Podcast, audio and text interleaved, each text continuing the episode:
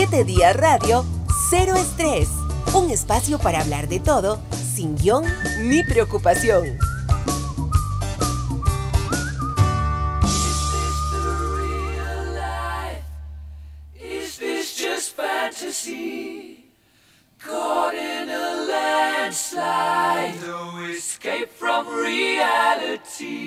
Comenzamos hoy con Rapsodia Bohemia del grupo Queen, solicitada por nuestro invitado Mauricio Astorga. Mauricio, muchas gracias por aceptar nuestra invitación y mientras escuchamos de fondo el tema, ¿por qué? ¿Por qué esta canción? gracias, Rodo, muchas gracias por la invitación. De verdad que es un verdadero honor estar aquí con, con ustedes aparte de la amistad que nos une, te admiro mucho y, me honra mucho poder estar aquí eh, compartiendo eh, micrófono con vos. Yo soy el honrado con que usted ya esté aquí. gracias, muchas gracias. Bueno, es que a mí me encanta la música de los ochentas. A mí también. Creo que fue una época en la que se hizo muy buena música, no solamente en inglés, sino también en español, en italiano. Así que bueno, disfruto muchísimo todavía de la música de los ochentas y añoro la calidad de música que se, que se realizaba en aquellos años mientras escuchamos el tema de fondo, eh, yo quería preguntarte también, eh, ¿qué pensás de la, de la música actual? Bueno, creo que hay, hay músicos buenos, hay, artistas que están emergiendo interesantes, eh, pero creo que también la música cada vez es más comercial en el mal sentido de la palabra y, cada vez es, es, un poco más desechable. Si, te, das cuenta como que la música se comienza a parecer toda, ¿verdad? Y, y decirse, es que yo creo que ya eso yo lo escuché, pero se parece mucho a otra que hizo el mismo artista hace unos meses atrás. E, e, es, es, todo un tema la música. Y yo te digo algo, realmente hay una frase que dice, eh, todo tiempo pasado es mejor, no, no necesariamente es así, me parece a mí, por lo menos. Pero yo me acuerdo cuando uno era un carajillo en los ochentas, Mauricio, que uno coleccionaba discos y lo más chiva el disco y entre más linda la portada uno se la mostraba a los amigos y cuando hay alguna actividad especial llegaban los amigos y uno sacaba los discos o los amigos traían discos y uno pasaba oyendo y viendo las, las portadas, era todo un ritual. Era un ritual. Yo recuerdo que yo soy de Punta Arenas y, y allá pasé toda mi infancia, mi adolescencia y recuerdo que cuando anunciaban el lanzamiento de un, de un disco, Imagínate, si llegaba tarde a San José de Costa Rica, imagínate cuánto llegaba después a Punta Arenas, meses después. Entonces yo todos los días iba a la discoteca del recuerdo, que así se llamaba, en Punta Arenas Centro. En Punta Arenas Centro, a preguntar si ya había llegado el disco o de Queen, o de Soda Stereo, o de Nanitos Verdes, o, del grupo que, que, que estuviera en el momento claro, todos los días llegaba y ya desde que yo entraba allá a la, tienda me volvían a ver con cara de, ya llegó este ¿Otra vez este este con esa necedad. Además, música que nadie oye, ¿verdad? Porque, bueno, no creas, Enanitos Verdes era un grupazo en esa época. Era un grupazo, un grupazo, sí. Soda Stereo, Miguel Mateos. Miguel Mateos, la claro. argentina en la música. Del lado español, Miguel Ríos, Mecano. Sí, se hacía muy buena música. Hombres G. Hombres G, por supuesto. Eh, Héroes del Silencio un poco después. Hombre, yo no sabía ese, ese, ese... Ese gusto. ese gusto, que, me, que estoy muy, muy de acuerdo con ese gusto, porque a mí me encanta. Y además yo recuerdo que, claro, cuando por fin llegaba el disco, que ya, ya era, un, era un logro, que llegara hasta Punta Arenas, eh, llevarse ese disco para la casa, ¿verdad? Casi que abrazado, acariciándolo, llegar a la casa, abrirlo, y escuchar el disco de punta a punta y darle luego vuelta para escuchar el lado B. hay gente que no sabe, hay carajillos ahorita que están oyendo esto y que no tienen la mala idea de que estamos hablando. Jamás. Es que la música se escuchaba de un lado y se daba vuelta al disco. Claro. Y uno pasaba, yo no sé si a vos te daba ese mate, a mí me daba con una esponjita y un alcohol especial que le vendían a uno, uno pasaba así limpiando Limpiándolo, el disco. sí, para que no tuviera pero ni, ni un, ni un este, hilito de nada y realmente uno disfrutaba del disco como un viaje musical completo. Ahora es, eh, eh, te metes a una plataforma y pones la canción que querés y ya te aburrís y la quitas a medio palo y, pasas a otro artista, que también tiene su gracia, tener, tener toda esa posibilidad de escoger. Pero en aquel momento eh, era maravilloso el viaje musical que te proponía un álbum. y estar viendo la portada y, y ver, ver las letras y el autor y todos los datos. Era otra experiencia musical. ¿Cuál fue el primer disco que compraste? ¿Te acordás? El primer disco que compré, qué buena pregunta. Me parece que fue un disco de, eh, sí, Eh, nada personal de Soda Stereo. Nada personal. Sí, Soda Stereo. donde venía cuando pasa el temblor y, y venían canciones muy, muy interesantes. Sí, Sí. buen, buen, buen. Marcó toda una generación esa agrupación. Sí, Soda Stereo. ¿Los eh, fuiste a ver alguna vez? eh, Sí, los vi cuando vinieron. ¿Te acuerdas que aquí estuvieron en Bonanza? Cuando se hacían conciertos en Bonanza, qué increíble. Y- no me acuerdo ¿No- no tanto. te acordás? me- me Y- suena. Sí, lo- lo- los vi en Bonanza, este, impresionantes. Claro, en aquellos años en los que apenas se comenzaban a hacer conciertos de ese tipo, Claro. recuerdo que en medio concierto se fue la luz, este, y, y fue una cosa caótica. Acordate que antes uno iba a los conciertos y eran aquellas filas terribles y, y comenzaba el concierto dos, tres horas después. Todo eso ha mejorado mucho con los, con los empresarios de conciertos de ahora, es. que ahora es muy profesional, muy ordenado, muy bonito. así es, así Pero antes es. era una cosa terrible. Pero bueno, era parte de la experiencia también. Bueno, estamos conversando con Mauricio Astorga. y ya conocimos algo. Yo personalmente no sabía su excelente gusto musical porque es de la misma nota mía. Eh, y vamos a hablar eh, sin guion y sin preocupación, como dice el eslogan del, del espacio, eh, acerca de Mauricio la persona. Pero antes, Mauricio, yo siempre empiezo que de dónde sos vos y cómo fue tu niñez. Yo siempre empiezo así. Pero yo quiero empezar esta vez al revés. Mira, me contaron, y no sé si es cierto, pues que me parece tan increíble una vez en el 2006 que vos con unas maletas, tuviste que abrir unas maletas en Alemania, en Berlín, en el centro de Berlín, y que llegó la policía a preguntarte a las 2 de la mañana que por qué estabas abriendo las maletas ahí, que se te ibas a llegar a, a acostar ahí. O sea, que, que- que- yo, yo digo, jamás, Mauricio, no puede ser ese nivel de improvisación y desorden. Bueno, es que estábamos en el Mundial de Alemania. Eso es cierto. Eso es cierto. Todo. Todo es cierto. Porque el, el policía pensó que, bueno, eh, imagínate, en, en medio Berlín, en medio de un mundial, pensaron que, que yo era alguna especie de terrorista abriendo una maleta ahí. y Pero sacando- ¿cómo fue? ¿Cómo fue? Contanos. Porque estábamos en, en el Mundial de Alemania, eh, fue mi primer mundial. Fui con, con, con Víctor Miranda como camarógrafo, Por ahí va la cosa. a quien le mando un, un- un esa gran podría saludo. ser la fuente de esa Eh, historia. Sí, más, más que fuente, es como una catarata, ¿verdad? y, y- y los mundiales, los mundiales son preciosos. Para mí eh, es la experiencia más linda que uno puede vivir, pero son muy cansados. Y, y toca además andar eh, muchas horas grabando en la calle y yo andaba en una maleta mis personajes. Entonces andaba en la maleta a Morgan, a Benito, al profesor La Plancheta, la regla, el sombrero, el chonete, todo el cuento.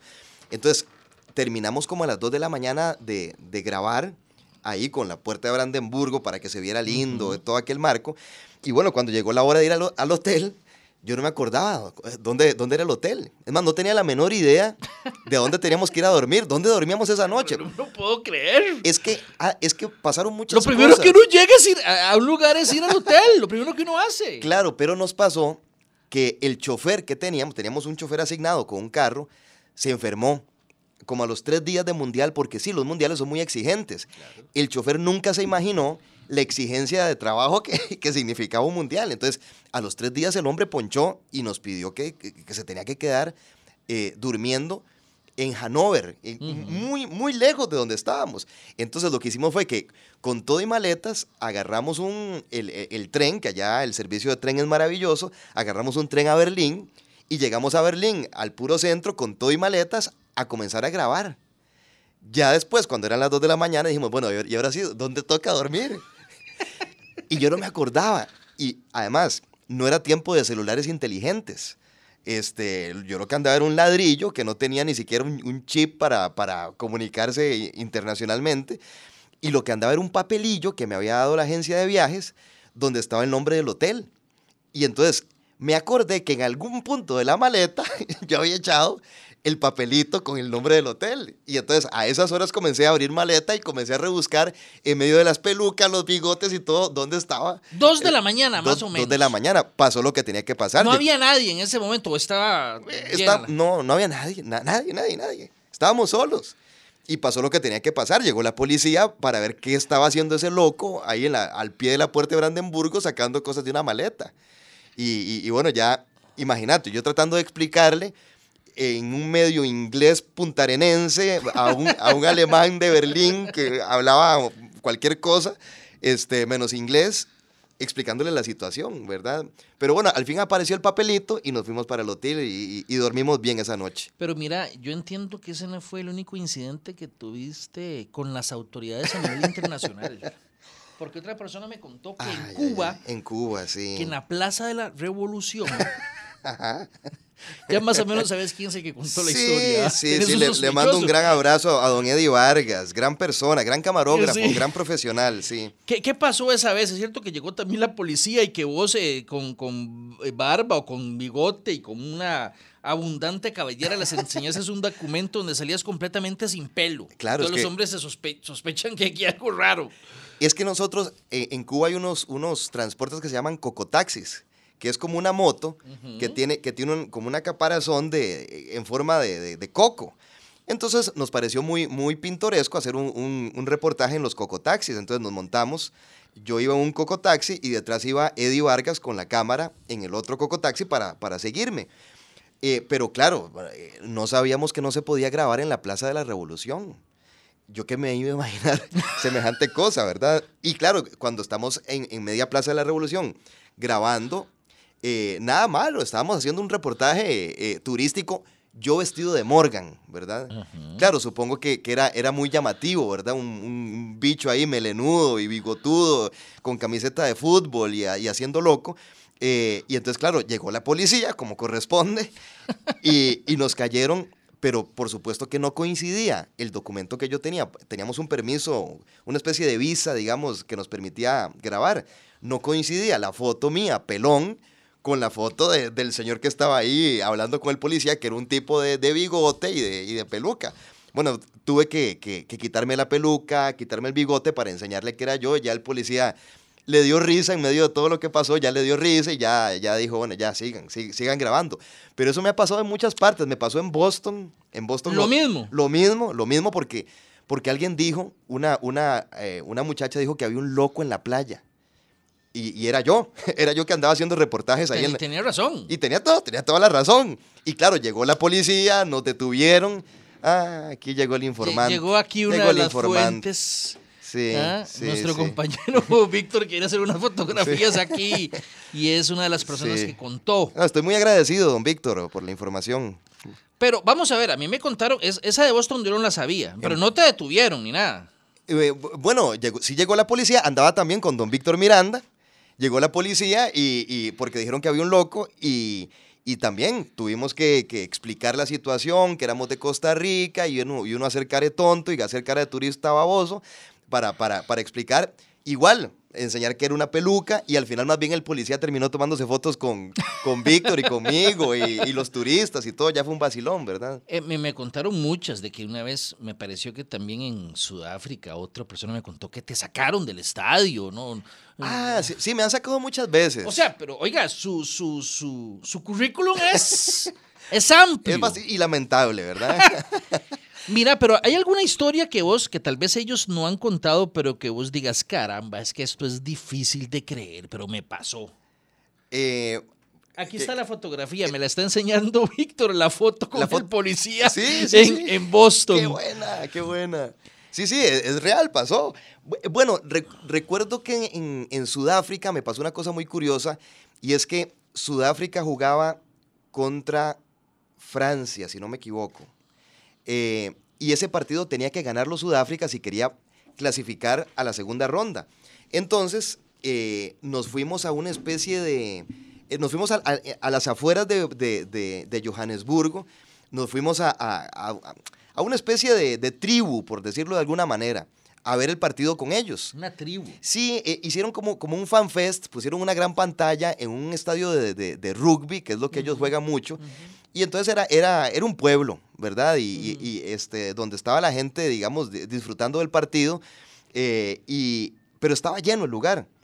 Entonces resulta que, que como yo era el único extranjero ahí, recuerdo que me, me agarraban los colochos. Ellos no, no podían creer que yo fuera blanco Con, con colocho. Les parecía muy extraño. Entonces me tocaban el pelo con mucha curiosidad y todo, y se tomaban fotos y, y me agarraban y me abrazaban y de todo. Y entonces ellos me pusieron en primera fila porque les pareció un honor que llegara alguien a visitarlos, a, a ver el partido con ellos que, que tenían que ganar. Y resulta ser que comienza a ganar Sudáfrica. Muy bien. Claro, buenísimo. Entonces era una celebración lindísima y a ellos se les metió que estaban ganando porque yo les había traído buena suerte. Eso era lo que yo, lo que o sea, yo si entendía. perdía, podría terminar sacrificándolo. Bueno, es que eso, eso, esa fue la parte triste de la, de la historia. Que eh, comenzaron ganando, creo que iban ganando 2 a 0, si no me equivoco, y eso los estaba clasificando a la segunda ronda. Entonces, eh, como pensaron que yo les traía buena suerte, en, en el medio tiempo que estaban clasificados numéricamente, Ajá. me agarraron, me alzaron en hombros y me llevaron dándome vueltas por, por todo el estadio de rugby. Mientras iban cantando sus, sus, sus cánticos étnicos, ¿verdad? Y yo no sabía lo que iban cantando, pero, pero cantaban Pero vos todos. pensabas que era algo bueno, por lo menos. Yo sí, bueno, eh, en un momento yo pensé que tal vez me iban a sacrificar. Yo pensaría que ahí puede pasar cualquier cosa en esos. Sí, sí, sí, En yo- ese éxtasis que se vivía por el triunfo. Yo decía, mira, ¿dó- ¿dónde está la, dónde está la olla a la que me vas a meter, verdad? Y, y- pero me dieron vueltas por, por todo el estadio y luego me, me llevaron al puro centro, pero fue una cosa impresionante. Todos me, como que me imponían las manos. Pero oye, eso es Y loquísimo. loquísimo, y hacían, hacían eh, como que eh, levantaban las manos al, al cielo y luego hacia mi cabeza. y Había cielo me- testigos de eso, había camarógrafo. Eh, sí, sí, sí, sí, sí, ahí... ahí Pero ese estaba en otra cosa ya. Creo que el camarógrafo estaba perdido en la multitud, porque es que era, era caótico realmente. Este, O sea, te pusieron en el centro y, y, y te- me comenzaron como a imponer las manos y hacían, y hacían unos cánticos y todo. Ahí fue cuando ya me dio miedo. Yo dije, para, para mí que me van a adobar. Eso en el medio tiempo. En el medio tiempo, todo perfecto. Termina el medio tiempo, me ponen otra vez en primera fila y comienzan a meterle goles a, a Sudáfrica. Ay, ay, ay. Y, entonces Y digo te volvían a ver medio Claro. raro. Digo yo, no, aquí, aquí la cosa se, se está poniendo fea porque esta gente va a quedar el- eliminada y aquí va a buscar un culpable. Entonces, cuando faltaban como 15 minutos y yo vi el caos y la cosa, le digo al bueno, camarógrafo, señores. aquí, es mejor decir, aquí corrió que aquí murió. Y cuando ya el, el árbitro dio el pitazo final y Sudáfrica efectivamente quedó eliminada, ya yo no estaba en el estadio, ¿verdad? Pero demasiado loco. Sí, fue muy historia. loco, fue muy loco, sí. Sudáfrica fue, fue una, una, un mundial muy lindo, una experiencia muy bonita. Era un, era un continente que nunca había tenido un, un evento de esa magnitud y estaban realmente felices. Re- recuerdo que, que, que, que ellos lo recibían a uno y lo abrazaban un poco, un poco lo que va a pasar creo que en Qatar. Ahora vi- vivimos esa experiencia ahora que estuvimos en el repechaje. Realmente están contentos de que se haga el mundial ahí. Eh, se sienten honrados eh, de que el mundo entero esté volteando los ojos a un país que hace 40 años, vos lo sabes, hace 40 años Qatar era poco, eh, ¿verdad? Eh, ha tenido una, una Sin evolución embargo, ahí, Mauricio, vertiginosa. ahí sí son estrictos, ¿verdad? No, ahí no se van a estar andando por la rama. Son ¿verdad? estrictos, sí. Mira, en, en este viaje vimos que son estrictos, pero si estás en el marco de, de sus reglas, son muy abiertos, son muy amables, son, son amistosos. Eh, siempre y cuando estés en, en es- en ese marco, porque nos habían dicho antes, antes de ir que no te aguantaban bromas, que Dios guarde los tocaras, y, y no es tan así. No están así. No, sí, pero siempre y cuando estés, digamos, en regla, ¿verdad? Mira, porque yo leí que, que hasta sanción de prisión para quien tenga relaciones sexuales extramaritales. Sí, lo leí. Por dicha vos y yo en eso no tenemos Estamos problemas. tranquilos, ¿no? Eso es, yo, yo digo por otra gente que puede, digamos, terminar ahí, pero caramba, debe ser muy estricto eso. Muy estricto, sí. Sí, sí, sí, sí, sí tienen sus reglas y realmente es una, es una cultura muy interesante, ¿verdad? Por ejemplo, ellos hacen oración cinco veces al día. Entonces, estés donde estés, comienzan a sonar uno- unos cánticos eh, desde, desde las torres de sus mezquitas, cinco veces al día, al, amanecer, al mediodía, al atardecer, en la media tarde y, y en, la, y en la noche, al anochecer. Eh, es interesante, eh, es, es, una, es una cultura realmente muy rica. A veces uno, uno se siente como que está en el medio de una película, en medio de ellos con sus turbantes y, y- su- su traje tradicional, pero rodeados por aquellos edificios eh, modernísimos, llenos de luces. Es, es- No, la experiencia eh, cultural riquísima, esa que mencionas, la de, aunque vacilamos mucho, por supuesto eran bromas lo de, lo de Sudáfrica. Claro, claro. Eh, por supuesto es una cultura riquísima Muy también y, y yo estoy seguro que, que, caramba, viajar, de verdad que uno lo hace uno abrir la perspectiva de todo. ¿Vos naciste en Punta Arenas en dónde, Mauricio? Bueno, yo nací en, en el Hospital México, en San José, porque mi mamá estaba en aquel momento en, en- en San José. eh, eran otros tiempos donde, donde las carreteras y todo, pues e, eran eh, menos accesible todo, ¿verdad? Casi que, que venir a San José eh, era como un viaje internacional prácticamente. Entonces yo nací en San José, pero ya a los pocos días me, me fui a Punta Arenas y, y ahí, ahí me, me, crié, ahí hice el, la escuela, el colegio. En el centro. En el centro, sí, a, a 200 metros de, del muelle de, de uh -huh, Punta Arenas. Uh -huh. ¿Ahí cuál escuela es? Estuve en la escuela de Sion eh, y luego estuve en el Colegio Montserrat. Uh -huh. Fueron años muy, muy, muy felices en, en, en, la casa de mi mamá y con mis abuelos, con mi hermano, eh, donde la playa era como el, como el patio trasero de, de, de, la casa. Entonces pasaba uno descalzo, jugando en la arena, este, mejengueando hasta, hasta que caía el sol. Eh, ese era el pitazo final, cuando, cuando ya no había luz ya era el momento de regresar a la casa. Eran, eran tiempos muy, muy felices. No, y, y, luego se dio un boom turístico a Guanacaste, pero durante muchos años Punta Arenas era el centro turístico, el destino turístico por excelencia de los josefinos. Sí, sí, sí, sí. Sí, sí re realmente hay, hay, hay gente, yo creo que, que en todo el país que tiene recuerdos muy lindos de Punta Arenas. Incluso de los viajes en tren. Este, mucha gente recuerda con, con gran nostalgia esos viajes en tren que eran largos pero, pero preciosos. Yo alguna vez lo hice. Mauricio, desde, desde chiquillos te llamaba la atención lo de la actuación, lo del teatro, o, o fue un, un, asunto que te surgió ya grande? Fíjate que siempre, eh, yo siempre carajillo. he sido, desde carajillo, yo siempre he sido un fiebre del fútbol y, y pasaba mejengueando siempre. Pero paralelo a eso, me encantaba hacer obras de teatro, eh, obras con títeres. Yo hacía películas. En aquellos años eh, sal salían unos muñequitos de, de, la Guerra de las Galaxias y de He-Man y de esas series.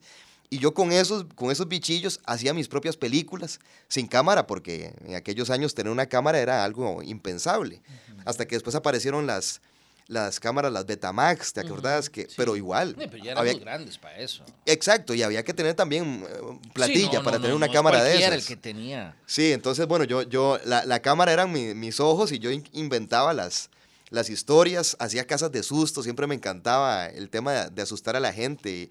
Había un cuarto trasero en mi casa, un, cuarto ahí me, que, que, en realidad era como una bodega, y ahí yo armaba la casa de sustos y la llenaba de telarañas y de, y de cosas guindando y de sapos y de ratas y de todo un poco porque me, me, gustaba mucho que, que, la gente fuera a visitar. ¿Tu mamá te, te, incentivaba a eso? O, sí, o te sí, regañaba más bien? No, le gustaba, sí, sí, le gustaba y además vivíamos muy cerca de la Casa de la Cultura, a, a 50 metros. Ajá. Y eso también propició que yo eh, eh, en mi infancia viera mucho teatro, mucha danza, mucha música interesante.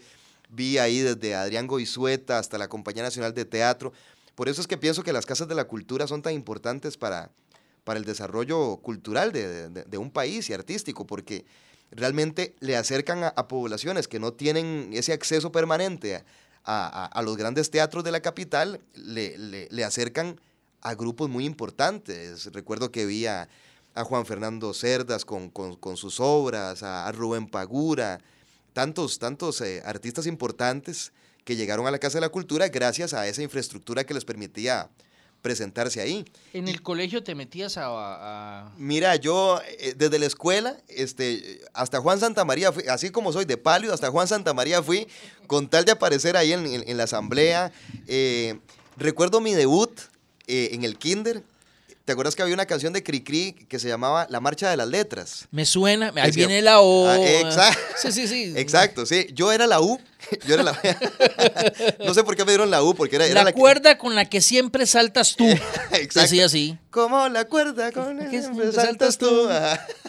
y, y yo era la U y este y recuerdo que ese fue mi debut, pero el día que yo debutaba había una mejenga afuera del salón de actos y yo no me aguanté y me fui a mejenguear. Entonces, cuando, cuando regresé y ya me tocaba entrar a escena, ahí está, mira. Ahí está. el maestro Cricri. Cuando regresé a actuar, estaba tan sudado que deshice una parte del vestuario. Porque, porque, porque me ponían como una especie de cartulina encima con la U. Y entonces la cartulina se derritió de tan sudado que llegué. Entonces la maestra me regañó. O sea, fue, fue un caos. Pero bueno, ese fue mi, mi debut en, en las asambleas de, de la escuela y, y, en todo me metía, festivales de la canción, en lo que se pusiera, este, yo estaba ahí participando. Ya grande, ¿cómo te acercas al, teatro? ¿Cómo fue la cosa? Eh, bueno, yo comencé en, los talleres de teatro de la Casa de la Cultura de Punta Arenas. Ahí recibí taller con, con Marvin Lara, con, con Jimmy Castro, con Danilo Montoya y formamos un grupo que se llama Teatro Vías, que todavía existe, todavía sigue funcionando en Punta Arenas. Y eh, éramos los compañeros de, de, colegio, formamos Teatro Vías y posteriormente, cuando ya me tocó venir a, a la universidad, estudié en, la Universidad de Costa Rica en la Escuela de Artes Dramáticas. Eh, y ahí ya me, me, formé profesionalmente en teatro. Después estuve en el, en el Centro de Imagen de Lina, donde aprendí eh, el tema de producción audiovisual. Después me fui para México en dos, en dos oportunidades para estudiar producción y dirección. Y bueno, de ahí, eh, esa es mi vida. Y Debe ser toda una experiencia México, Mauricio. Sí, porque es, es, una industria que está muy desarrollada. Ahí tenés teatro de lunes a lunes, todo tipo de teatro. Eh, tuve la oportunidad de hacer, de hacer mucho teatro allá, de actuar. ¿De verdad? Sí, y hice teatro, desde teatro experimental, en, buses, en casas, hasta teatro más formal, en, teatros ¿Qué es experimental? Cuando vos decís teatro experimental, ¿qué es, Mauricio? Bueno, por ejemplo, e, esa obra que hice allá eh, era una obra que se, que se hace en un lugar que le llaman el, el trolebús cultural, que es un trolebús, un, como un, bus, o, lo que queda de él, nada más la caparazón, y lo tienen estacionado en un parque, que es el, el Parque Roma. Y la gente entra a ese bus y ahí se desarrolla algún, alguna propuesta artística. En el caso nuestro era, era una, especie de, de,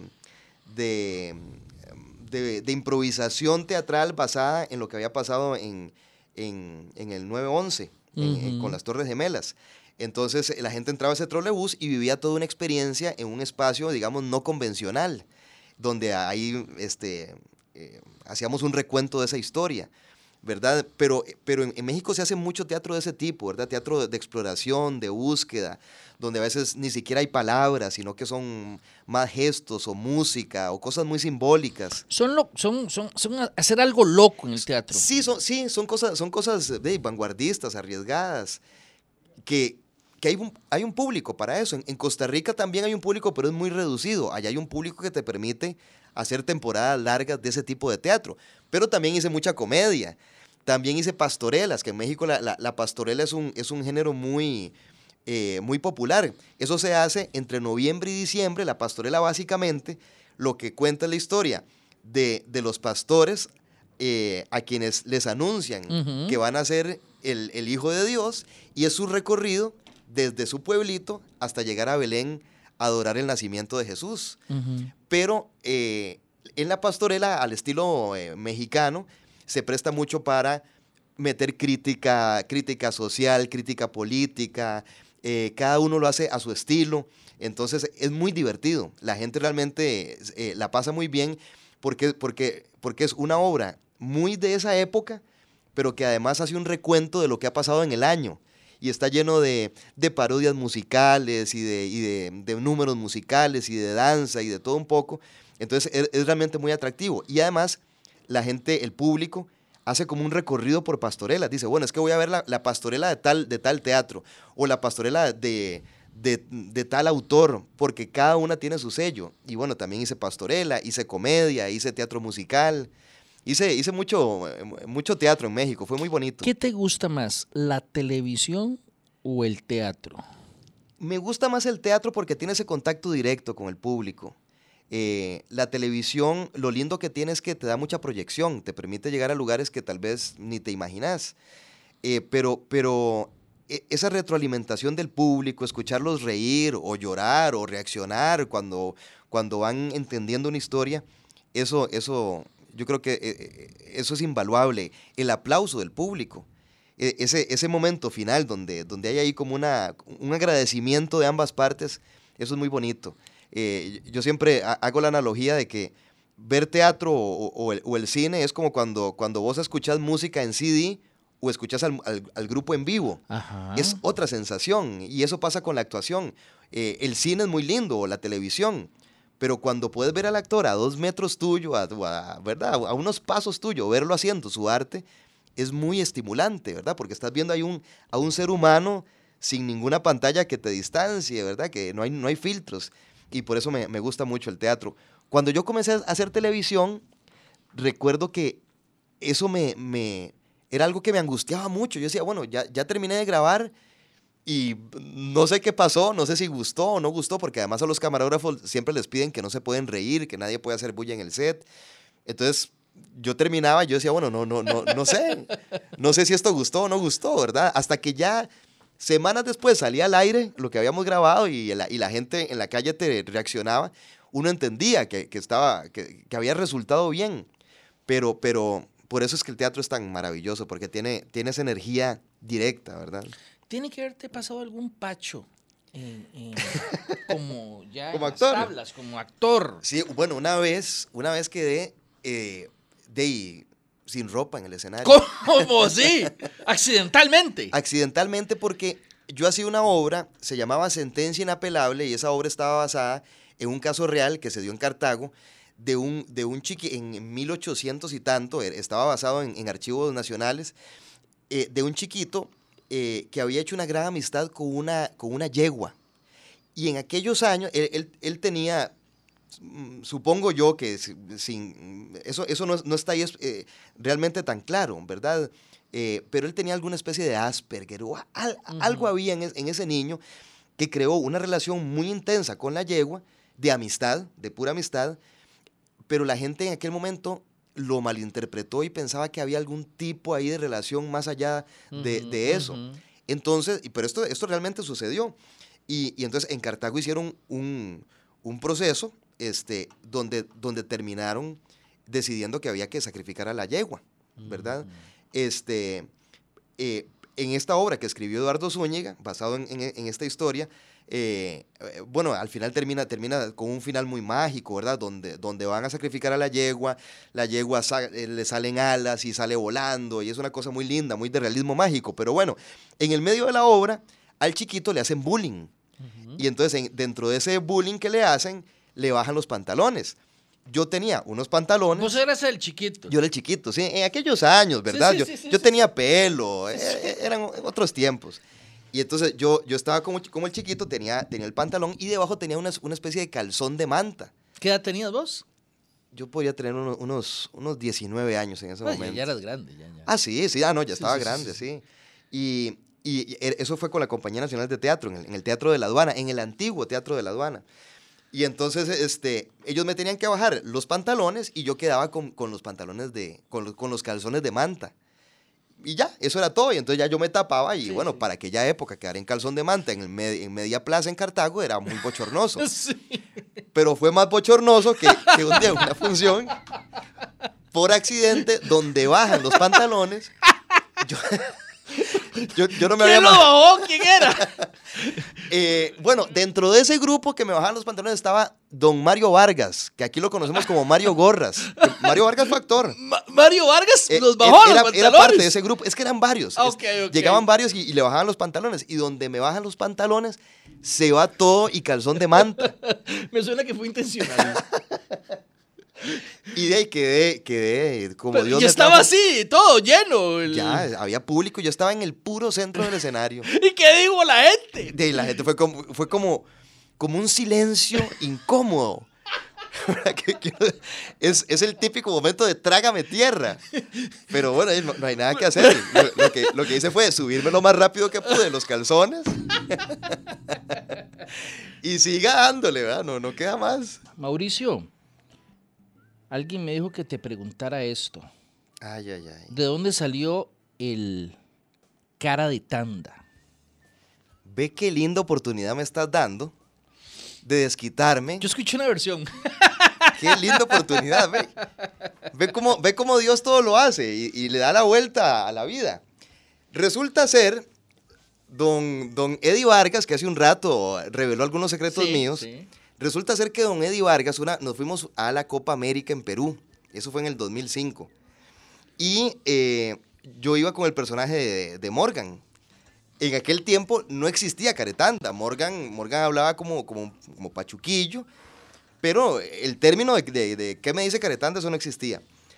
Resulta ser que don Eddie Vargas, camarógrafo, gran camarógrafo costarricense, se me perdió en Perú. Entonces llegamos, llegamos una noche Llegamos, llegamos una noche a, a- estábamos en, en un, en un lugar muy lindo que se llama Arequipa. Llegamos, llegamos a Arequipa y, y don Eddie se me perdió. Después de una transmisión, ya yo no supe más del, del caballero. Ya ¿verdad? no es así, pero hace muchos años. Ah, no, ya él cambió No, ya- ya radicalmente. cambió, ya cambió. radicalmente. Este, ahora es un hombre de familia. Sí, claro, sí. Pero estamos hablando de hace muchos años. De, de un Eddie. Causas ya prescritas, Ah, dirían no, sí, algunos.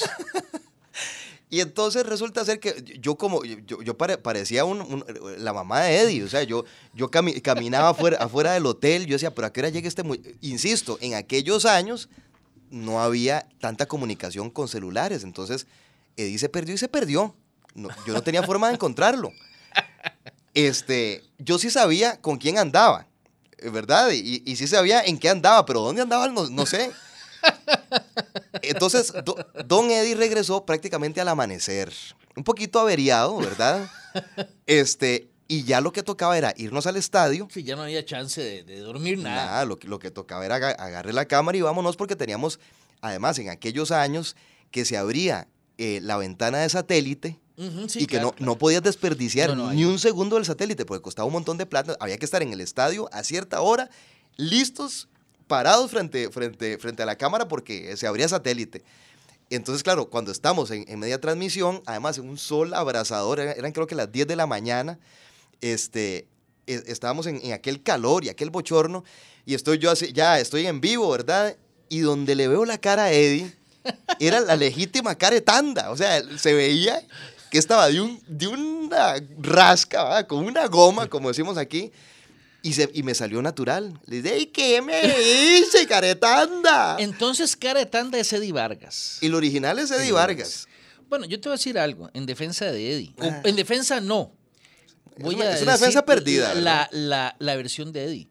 La versión de Eddie es que los dos se fueron de fiesta. ¡Ah, ¡Qué bonita cosa! Sí, sí, usted ahora sí lo ve. de- de- tra- trate de, com- de aclarar ese punto, porque él dijo que los dos, así me dijo él, que los dos se fueron de fiesta. Ahora vos me decís que solo vos.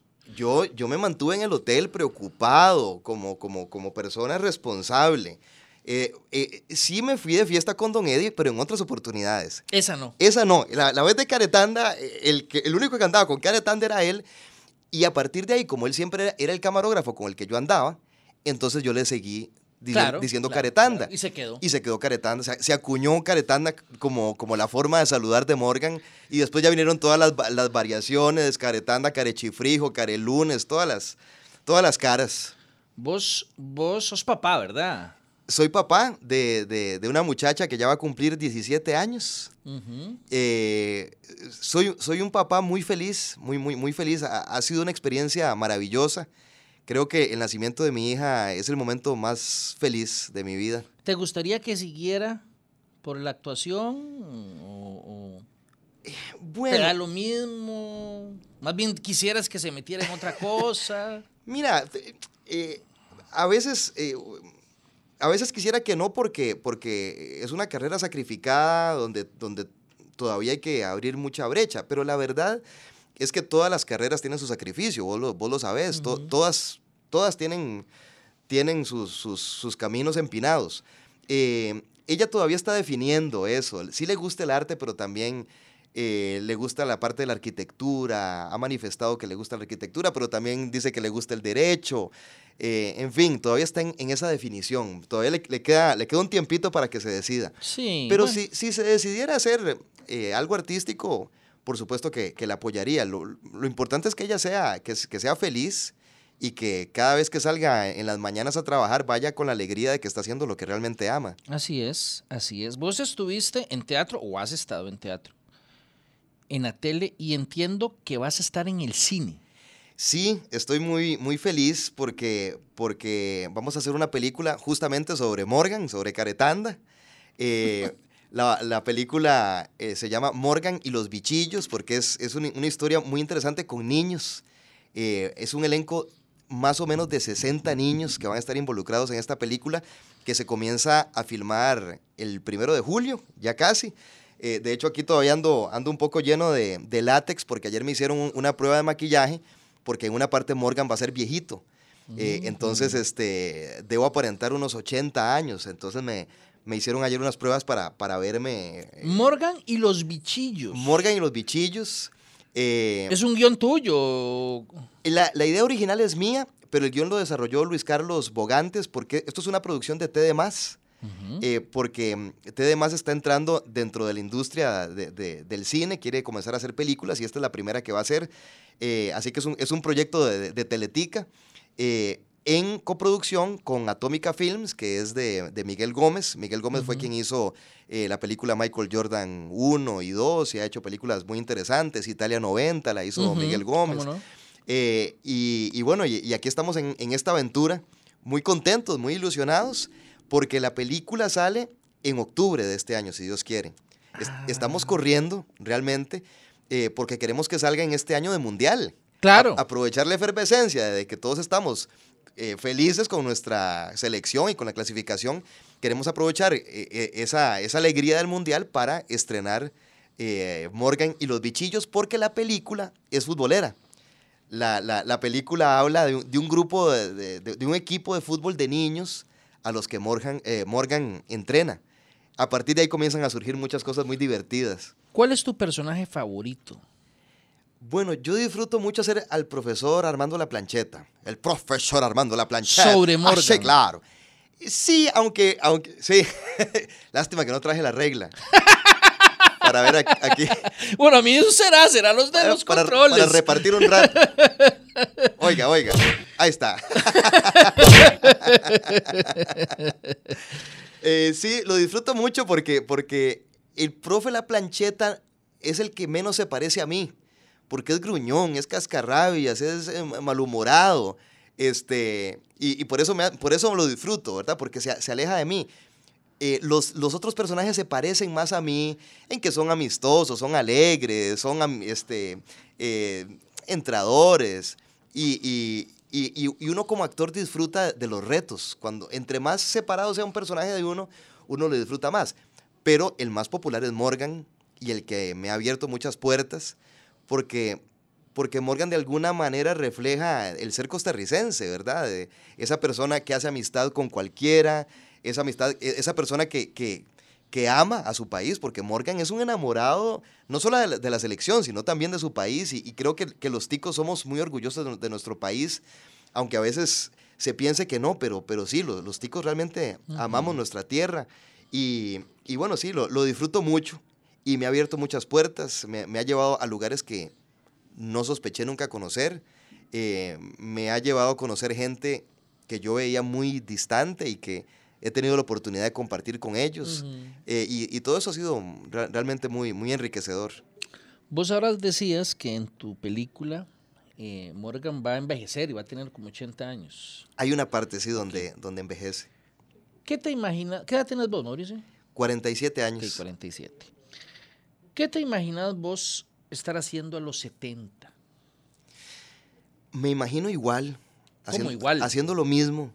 Haciendo lo mismo, haciendo televisión, haciendo teatro, haciendo cine, eh, haciendo lo, lo que amo. Yo, yo, yo no creo que me retire nunca, salvo que ya tenga algún tipo de, de afectación en la salud, pero, pero no me veo retirándome. Es que yo realmente amo lo que hago. Este, para, para mí es, es un verdadero placer eh, llevar humor, llevar alegría, llevar emociones a las personas. Esa, es, esa es mi vida. Y, y quienes, quienes, quienes están cerca mío saben lo que me apasiona y, y- me apoyan en eso. Eh, así que bueno, así me veo, me veo, me veo realizado en, en- esa parte artística y también eh, me veo pues siempre con mi familia. Este, para mí mi familia es muy, muy importante, da- darles espacio este, a la parte familiar, la parte espiritual, por supuesto. Eh, to- todos son espacios que no se deben descuidar. Eh, pero, pero a nivel profesional me veo exactamente igual. Pues qué bueno, qué bueno. La verdad es que, sí, alguien decía que si uno trabaja en lo que le gusta, Realmente no es trabajo. exactamente. Sí, sí, sí, sí. Yo, yo, mira, todos los días yo me despierto, eh, le agradezco a Dios por el, por el nuevo día que, que, que, me, que me está regalando y amanezco con una sonrisa, porque yo creo que si uno arranca ya sonriendo, eh, ya le estás dando señales a tu cerebro y a tu cuerpo de que, es. de que es un día para festejar, ¿verdad? Y, y, mira, y, esta pandemia, vos lo sabes y que nos, están escuchando también, porque todo lo hemos vivido en carne propia, nos ha enseñado que lo que tenemos es tan efímero. Eh, creíamos que teníamos todo el mundo en la mano y nos dimos cuenta que no teníamos nada en la mano. Entonces, hay que disfrutarlo, hay que, hay que eh, disfrutar ese día a día, las pequeñas cosas que te presenta la vida disfrutarla, el, el, fresquito que te estás tomando, el casado que te vas a comer, el abrazo con alguien querido. Estos momentos como, como este que estamos compartiendo, hay que disfrutarlos al máximo porque uno no sabe si se va a repetir. Y, y, creo que esa es una enseñanza de esta pandemia también. Mauricio, muchísimas gracias por acompañarnos hoy aquí en, en Cero Estrés, en este rato en donde conocimos eh, algo más de vos, esa persona que, está detrás de Morgan, del profesor, eh, en fin, yo creo que, que fue un rato bastante agradable y estoy seguro que los que nos escucharon así lo, lo, comparten también. De verdad, muchísimas gracias. Gracias a vos, se me fue rapidísimo. Gracias de verdad por, por, por invitarme a tu espacio y gracias a quienes nos escucharon por, por tener la paciencia de llegar hasta aquí. Eh, gracias a ustedes también, efectivamente, como lo dice Mauricio, muchas gracias por honrarnos con su compañía. Si Dios lo permite, los esperamos en una próxima entrega de Cero Estrés. Hasta entonces. En siete días radio, Cero Estrés, un espacio para hablar de todo, sin guion ni preocupación.